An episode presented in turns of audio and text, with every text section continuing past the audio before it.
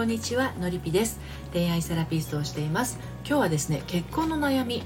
肝心なことを話し合えないということについてお話をしていきたいと思います。えまあ、夫婦として大切なことを話し合うっていうのはねすごくこう重要なんですけれどなかなかそれができない、まあ、例えば家計のこととかね子供のことそれぞれの実家のことそれからまあ仕事のこと、えー、これからの2人のこといろいろあると思うんですよね。でそういったことがなかなかこう話し合えなくて旦那さんとね心が通わないなっていうふうに嘆いている、まあ、そんなあなたへ伝えたいことということになりますけれどもまあ、まずですねあの、ま、いくつかこう原因はあるとは思うんですけれど大きく2つですよね。大きく2つあります。でその1つは話し合う時間がないっていうことです。物理的に話し合う時間が取れない話し合う時間がないっていうこと。でもう1つはですね話が通じないっていうことですね。うん、で物理的に話があの話を合う時間がないっていう場合はそれを作ればあのもしかするとあの話し合う時間がね取れればできるのかもしれないというところがあるんですけれど話が通じないの方はちょっとこう気をつけなきゃいけないなって気をつけるというかちょっとこう何て言うのかなお互いに歩み寄らなければいけないところがあるのかなというふうに思います。で その話が通じないっていう場合ですねあの相手があまりにも理解度が低いっていう場合はですねもう彼の方が心を閉じちゃってる可能性があります。で心を閉じてしまってるっていうことはあのもう何も聞きたくないとか、えっと、もうもう話さないでくれっていう状態になっちゃうんですけれどあのその原因が彼側にあるのかそれともあなたの何かによってそうなってるのかは彼しか分かんないんですよね。うん、なんだけどあのそれでもですねあのやっぱりこう話し合いたいことを話し合いたいしっていうのは当然あるわけでね待ってはくれないわけですよ。で彼が閉じてるっていうのを前提にあのお伝えをするとなるとですねうん彼が閉じてしまった要因の中に彼側の問題があるんだったらそれをまあ話してくれたらね一番こうこちらも何とかしようもあるけれど言ってくれないことってやっぱ結構男性は多いかなと思います。仕事の話を事細かに奥さんにする男性ってあんまりいないような感じがするんですよね、まあ、夫婦で何かお仕事をされてるとかだったら、まあ、あの聞かないまでも仕事の状況はわかるかもしれないんだけれど。2人でお店やってたりとかね。それはもう目に見えてますけどそうじゃなくあの旦那さんが会社員だったりとか、まあ、お仕事やっていて奥さんはあの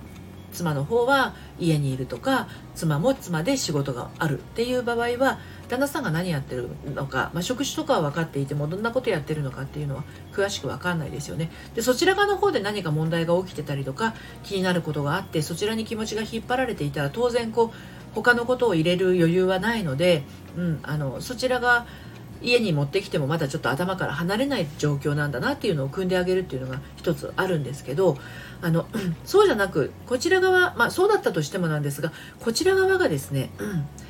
あの彼に彼にというか旦那さんに伝えることを過剰に恐れている場合これはあの言いたいことが伝えきれてないっていうことがあの発生しますよね。だから言いたいことが A っていうのが A という言いたいことがあったとしてもその A そのものを伝えるんじゃなくって周りに B とか C とか D とか E とかそういう関連事項をまといながらその関連事項ばっかりを要は何て言うの？簡単に言っちゃうと歯に絹着せる感じ。うん。回りくどくなっちゃうと確信が分かんないじゃないですか。で確信がね男の人ってねつかみにくいんですよ。単刀直入に言ってもらわないと。でしかもそれで自分が何か仕事のことであのベッドに抱えていることがあったりすると簡単に言ってくれよみたいなことにもなりかねないし。だからあまりにも言いたいことの周りにあの理由付けみたいのをくっつけちゃうとそれがあだとなり、えーと、言いたいことがまず伝わりきってないっていうあのことが起こりますよね。だからもう簡単にもう3年生小学校3年生もでも分かるぐらいのあの語彙力でお伝えをするっていうのはねあの大事かなと思いますよでそこから話し合う中身になってからあの思いの丈をね伝えていけばいいだけのことなのでただその小学校3年生レベルでの話し方で伝えることすら怖いっていう人も中にはいらっしゃるんですよね。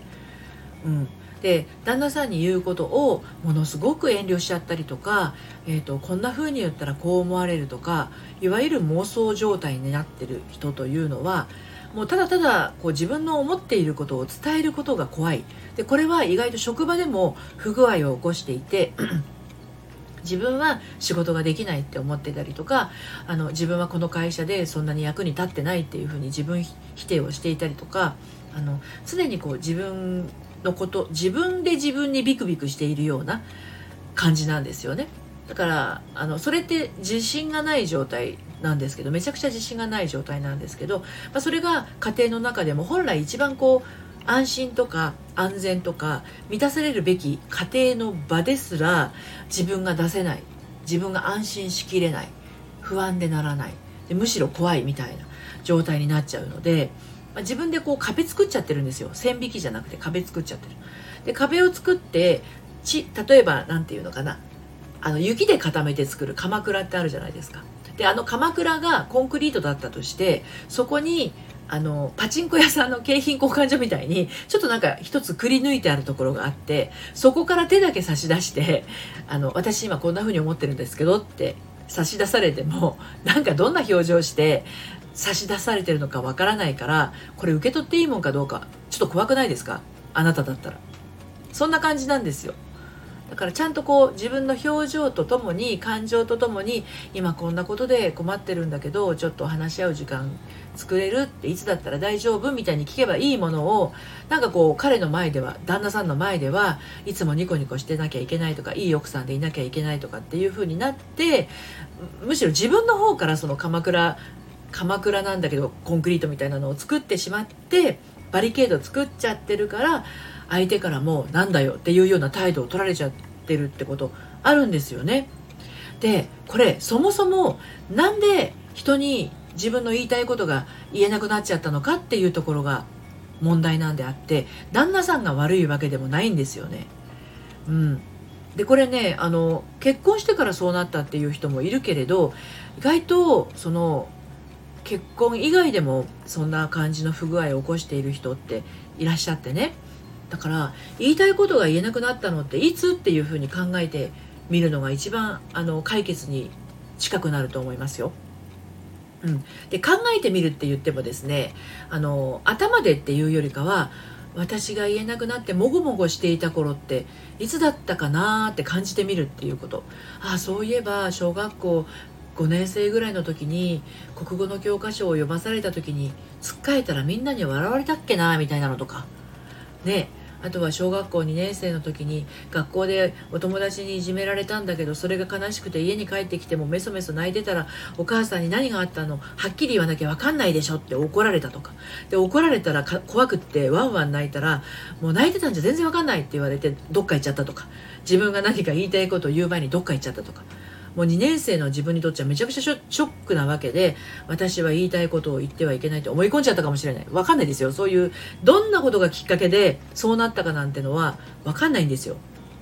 あの頭で考えてもね。でもそれを感覚のところからああこういうことが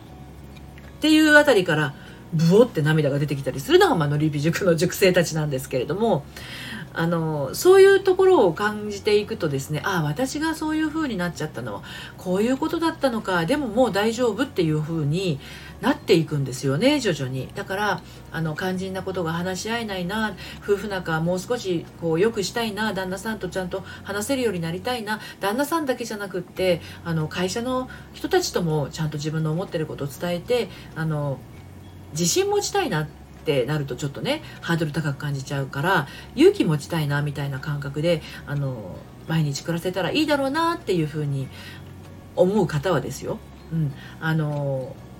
LINE から声かけてください。ももしくはですねオンラインサロンの、えーと、正しい恋愛の悩み方のりぴの隠れ家でもですねあの限定の生配信をやったりとか限定ライブあ限定配信したりとかサロンメンバーと心の仕組みのことについてなどいろいろこうあのお話し合いをしたり楽しくしてますのでご興味ありましたらどうぞ遊びにいらしてください。はい、ということで今日もあの最後まで聞いていただいてどうもありがとうございました。あなたの結婚生活それから恋愛婚活再婚活いつも応援しています。それではまたさようなら。